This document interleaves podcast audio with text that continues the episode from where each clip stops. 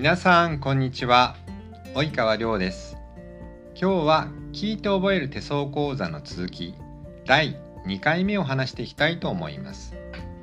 前回は手を見るときは感性で見ましょうということを話しました。感性というのは見たまんまですよ。魂の本質見たまというのは見たまんま現れていますよ。っていう話をしました。今回は実際に手の形を見てその人の性格を詳しく見ていきたいと思います。西洋先生術をしている人は聞いたことがあると思いますが価値風水火と土と風と水この4つのエレメントが性格を形作っていると西洋先生術は考えていますが日本とか東洋の占いにはそれがまた一つ増えて木下土根水。木と火と土と金と水。この5つのエレメントで宇宙が成り立っているという考えですね。日本の手相というのは西洋から来た手相術と東洋から来た手相術。大まかに分けてこの2つが主流になっていると思います。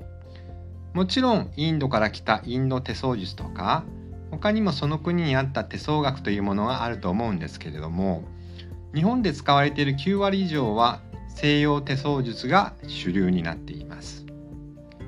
西洋先生図から来ておりますので太陽系の惑星太陽とか月木星火星金星土星水星そういったものの意味を基本的手相の形や線に置き換えて考えています。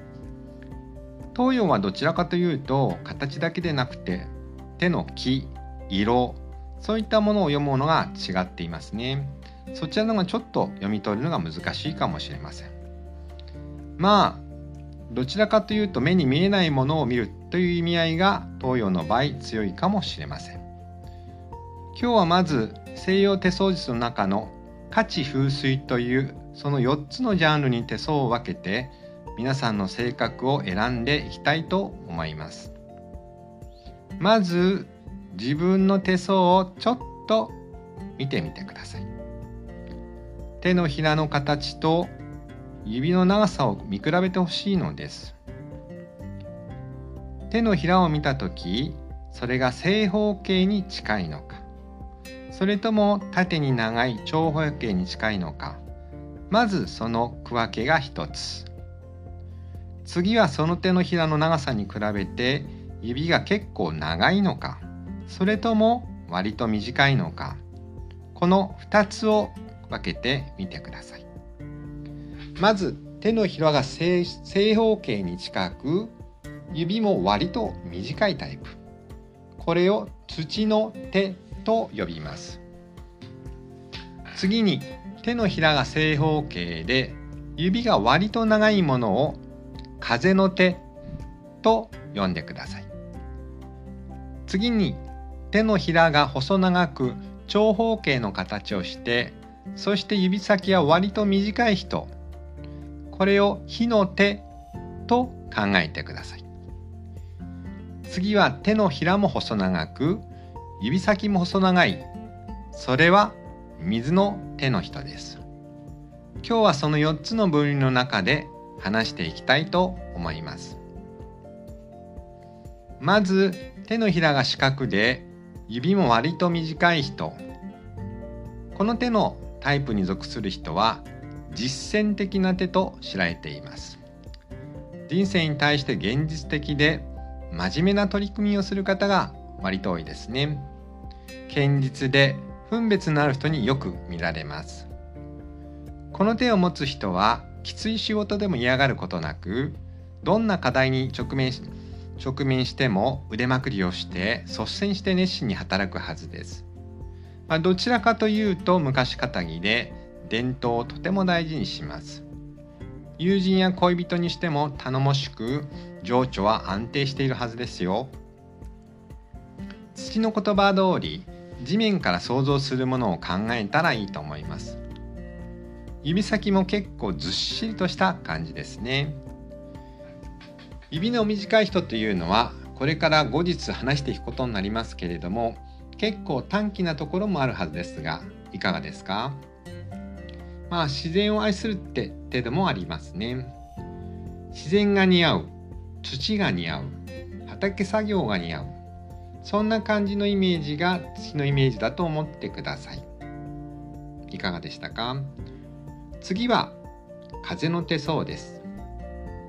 風のタイプは先ほど言ったように手のひらは真四角に近くてそれに比べて指が長い感じですね。風っていう名前の中から皆さんはどういうイメージを描くでしょうか、まあ、爽やかとか風が流れるように止まらないとか吹き抜けていく。そんなイメージがあると思いますけれども確かに人との対応が上手で変化の得意な方が多いようです。まあ、単調な仕事はちょっと苦手かもしれませんね。また非常に活発な精神が特徴で休みなく活動して調整がうまくて研究心探求心も旺盛です。まあ、作家とかですね、まあ、何かを生み出す芸術家っていう人も多いんじゃないでしょうか。まあ、手のひらの線は割とはっきりと体の線よりも細いイメージになっているかと思います仕事としては新しい技術を使ったあらゆる種類のお仕事に最も向きますしコンピューターとかそういったテクノロジー関係に関することなんかも非常に向いていますよ。いかがですか？次は火の手です。火そのもののように情熱とか熱いとかそんなイメージを持ってみてくださいね。手のひらの特徴は比較的に長い指と長い手のひらになります。この手を持つ人は生命力にあふれて結構活動的です。性格は割と火のように陽気で何でも熱中しやすく結構楽天的な人が多いはずです。あまり平穏無事なままというのも苦手で常にチャレンジとか生きがいを求めたりとか人との交流ってものをとっても大事にしているはずですよ。まあ、勢力を使い出しそうな勢いで自分の夢に向かってまっすぐ直進する方も多いようですね。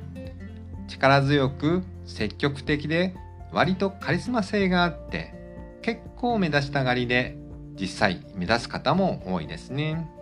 まあ、やり始めたことは何でも情熱を持って熱中します。火のタイプの手相を持つ人は大体どのグループでも結構目立つか、まあ、先頭に立つ方が多いようです。運動選手とか自己表現の強いタイプの仕事についている方も多いのではないでしょうか。まあ、全体的に見ると外交的な手相ですね。まあ、イメージが火ですから影の下縁の下の力持ちというよりは注目を浴びるような仕事が合うのではないでしょうか。次は水の手です長方形の手のひらに長い指が水の手の特徴をづけています。このタイプの特徴は繊細な感受性です。優しさと独創性に恵まれているので芸術家や詩人とか音楽家神秘的またスピリチュアル的な方によく見られます。まあ、芸術家音楽家自然を愛する人などには水の手を持つ人がたくさんいます。教養の高い青年された人が多く趣味も上品ですしちょっと世間離れしたところもあるようです。まあどちらかというと空想妄想そういったものが結構好きな傾向があるかもしれないですね。まあ占い師なんかも割と水の手が多いのではないでしょうか。私はどちらかというと、まあ、土の手どちらかというとビジネスマン的なところはありますね。まあ同じ職業であったとしても価値風水それぞれに違うタイプの行動の仕方や正確な表し方などありますのでそれは手のひらをじっくり見なくてもさらっと見た感じで判断できるはずですので是非使ってみてください。そしてその枠にとらわれないで全体を見るようにしてみたいですよ。例えばあなたはこれねとか、えー、4つに必ず分けるわけではありません。その4つにどれが近いかっていうのが自分の個性だと思ってください。特に水の手の方は非常に繊細ですから人に言われたことを気にしすぎる癖があるかもしれません。まあ、逆にその性格だからこそできるセラピストとかカウンセラーなども職業にいいかもしれませんね。要するに自分の性格をどう生かすかが大事であなたはこれしかないと決めるものではないということですね。さて皆さんの手相は価値風水どんな形でしたか？ちゃんと分かりましたでしょうか？それだけでもまたいろいろなことが発見できると思います。是非使ってみてください。基本は火、地、風、水、その言葉の通りなんですね。まあ、そこから湧き出るイメージを持ってみたらいいと思います。それも見たまま、見たままだよということですね。その感性をさらに磨いてみてください。ということで、今日のお話も終わりたいと思います。よかったらチャンネル登録しておいてくださいね。次回もまたちょっと手相の話をしてみたいと思います。それではまた次回。